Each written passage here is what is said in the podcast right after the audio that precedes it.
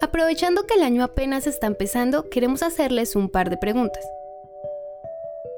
¿Te gusta la idea de ser tu propio jefe? ¿O eres más de conseguir un contrato estable en una empresa? Mm, ¿Amas la idea de trabajar desde casa de forma remota? ¿O te viene mejor ir todos los días a una oficina? Aunque la lista de preguntas puede ser más larga, al final todas apuntan a la misma dirección, y es trabajar. Porque cuando trabajamos conseguimos dinero, y esto es lo que nos permite tener una mejor calidad de vida. La cuestión es que en un año donde los expertos ya han dicho que tendremos recesión económica, ¿qué tan fácil o qué tan difícil será meternos en el mercado laboral de la manera que más nos gusta?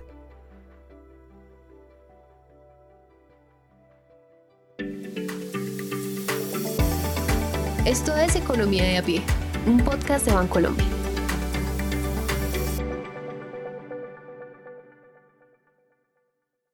Para responder a esa pregunta, que de por sí es bastante compleja porque tiene mucho que ver con el futuro, hablamos con Mateo Rivera, analista de la Dirección de Investigaciones Económicas, Sectoriales y de Mercado en Bancolombia. Entonces, lo primero que tienen que saber es que no hay manera de maquillar la realidad. El 2023 es un año bastante retador. Si la tasa de empleo es una cifra cercana al 12%, pues seguramente las personas en condición de desocupación van a ser cerca de 3 millones.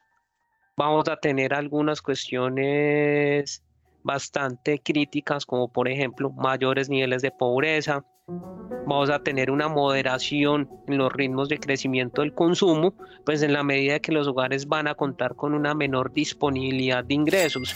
Y pues acá es importante remarcar lo siguiente, no es simplemente ver las cifras como un dato crudo, sino que detrás de ese indicador hay una familia, hay una persona detrás de esa cifra. Y esa persona también puede ser un emprendedor o un empresario que se está pensando formas para mantener a flote su negocio y evitar que esa cifra de desempleo se convierta en realidad. Porque para nadie es un secreto que el mercado laboral necesita de dos partes, de las empresas que funcionan como fuentes de empleo y esto va desde startups, constructoras, bancos, hasta el supermercado o el fruber del barrio, y por el otro lado están las personas con estudios o formación empírica en algún tema específico, quienes se encargan de producir. Pero hacer que esta relación entre empresas y trabajadores funcione, y funcione muy bien, sobre todo en este 2023, necesita que todos aportemos nuestro granito de arena y esto no es otra cosa que... Entender, bueno, cómo se está comportando la economía, qué estamos haciendo para que la economía le vaya bien o le vaya mal, porque eso siempre va a tener implicaciones. Si a las empresas le va bien, pues seguramente pues la tasa de desempleo se va a disminuir y van a haber mayores oportunidades para todas las personas. Como esta idea puede sonar trillada, le vamos a hacer doble clic. Comencemos con eso de que si a las empresas les va bien. Según los últimos datos publicados por Informa Colombia, el país tiene más de 3 millones de empresas activas, y los sectores donde más empresas hay son comercio, alojamiento, servicios de comida y manufactura. Excepto por la industria manufacturera, los demás sectores seguirán dinamizando de una forma muy positiva la economía de este año.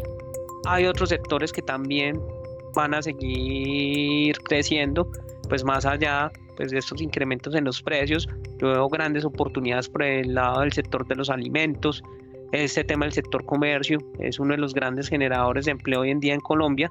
Este sector sigue generando un gran número de empleos y tiene unas buenas perspectivas, aunque un poco más moderadas frente a los años anteriores. Hay unas empresas que siguen mostrando algunos sectores que tienen grandes ritmos de crecimiento, como por ejemplo todo lo relacionado con las plataformas digitales, de delivery, todo este tema de pagos online pues que son empresas que pese a que vamos a tener un año bastante retador, la perspectiva para ese tipo de sectores eh, sigue siendo positiva, pues estos sectores van a ir, por llamarlo de alguna manera, en contra de la corriente. Esto significa que por ese lado sí o sí habrán oportunidades de empleo. Además, otro de los sectores que promete este año es el de la industria tecnológica en Colombia. De hecho, el presidente de la Cámara Colombiana de Informática y Telecomunicaciones, Alberto Yohay, le dijo a Forbes que el país necesita más empresas de base tecnológica, desarrolladores de software y expertos que ayuden a otras empresas a insertarse en la economía 4.0.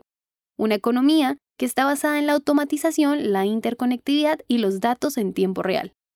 Además, según la empresa Oracle, las ganancias de los próximos 10 años en este sector con actividades relacionadas con la famosa nube, que sirve para almacenar información o plataformas de realidad virtual, se acerca a los 55 mil millones de dólares. Pero ojo, porque esto no se trata de salir corriendo a crear empresas o startups de tecnología sin tener claro para dónde van o cuál es su valor diferenciador en el mercado. Y por otra parte, hay un componente adicional que es bastante crítico para el caso latinoamericano y Colombia no es la excepción. Es cuando confundimos el emprendimiento o todo este tema de las startups, de los unicornios, se convierten en algo que, que, son emprendimientos de subsistencia, por llamarlo de alguna manera, son empresas que no perduran a lo largo del tiempo, son empresas que no logran generar los ingresos suficientes y pues visto de una manera pues un poco cruda, pues estas personas no deberían estar creando empresas, pues porque están subutilizando sus capacidades, sino que en el mejor de los escenarios deberían hacer parte de otra organización. Sea como sea, hay que tener siempre los pies en la tierra para poder leer muy bien dónde y cómo es que están las oportunidades. Y aquí llega el segundo doble clic a la idea que nos dio Mateo hace un rato, y es que si a todas las empresas de estos sectores económicos, las que ya existen o las que se van a crear, les va bien, la consecuencia lógica es que a los trabajadores también les vaya bien.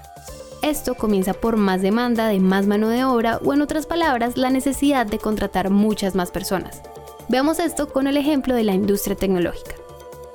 Puntualmente hoy en día es bastante común eh, pues, escuchar que en el mundo hay una alta demanda por desarrolladores de software, por programadores y que sin duda alguna pues está, hay muchos puestos de trabajo y pues que la fuerza laboral no alcanza a cubrir este, toda esta serie de vacantes. Según cálculos del BID, para 2025 Latinoamérica necesitará 1,2 millones de desarrolladores de software para suplir la demanda de empleo que tendrá esta industria. Como esa necesidad de empleo es altísima, si tienen familiares, ustedes mismos todavía no saben qué estudiar, las carreras afines a la programación son una gran oportunidad en este momento. Pero bueno, todo no es tan color de rosa o tan simple como suena, porque estas nuevas vacantes vienen de la mano de requisitos. Por ejemplo, el bilingüismo, que no es lo mismo trabajar en estos sectores si se cuenta con el dominio de otra serie de idiomas en temas de habilidades blandas, de capacidades de programación, de visualización, análisis de datos, ese tipo de habilidades adicionales o de valor agregado que puedan eh, generar los trabajadores, pues de hecho puede ser un elemento diferenciador en el valor de los honorarios o en la calidad del empleo. Aunque este tipo de estudios o capacitaciones antes eran más difíciles o casi que terminaban siendo el privilegio de pocas personas, hoy es más sencillo. En plataformas como The Biz Nation o Coursera hay miles de cursos verificados y de alta calidad que le permiten a las personas adquirir las competencias que les pide el mercado.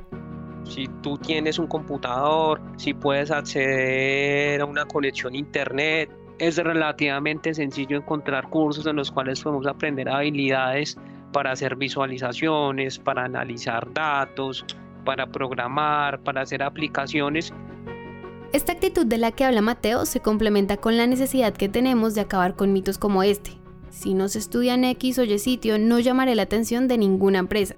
Y es que sí, el lugar donde estudiamos importa, pero hoy en día las empresas están buscando y contratando personas con mucho talento, que sean tremendamente buenas en lo que hacen y cuando las encuentran hacen todo lo posible para retenerlas. Ese cambio de perspectiva de las empresas incluso ha permitido que muchas personas vivan y trabajen desde Colombia para organizaciones que están en otros países, con la ventaja que esto tiene y es ganar en otra moneda.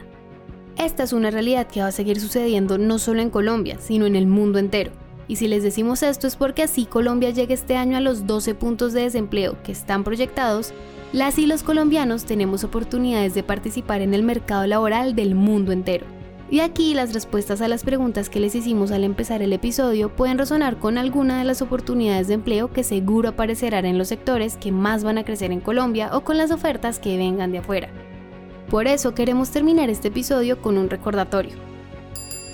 Y es que las empresas y las personas tenemos que adaptarnos, entender el entorno y desarrollar lo que el mercado necesita. Porque si algo nos han enseñado en los tiempos difíciles, es que ahí es donde se cultivan ideas que revitalizan la economía de los países.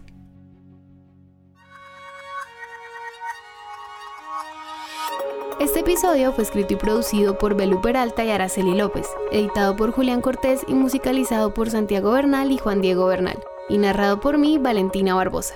No olvides escribirnos a través de nuestras redes sociales de Bancolombia. Encuéntranos en Instagram, Facebook, Twitter, TikTok y LinkedIn como arroba Bancolombia y arroba Bancolombia Oficial. Gracias por escuchar.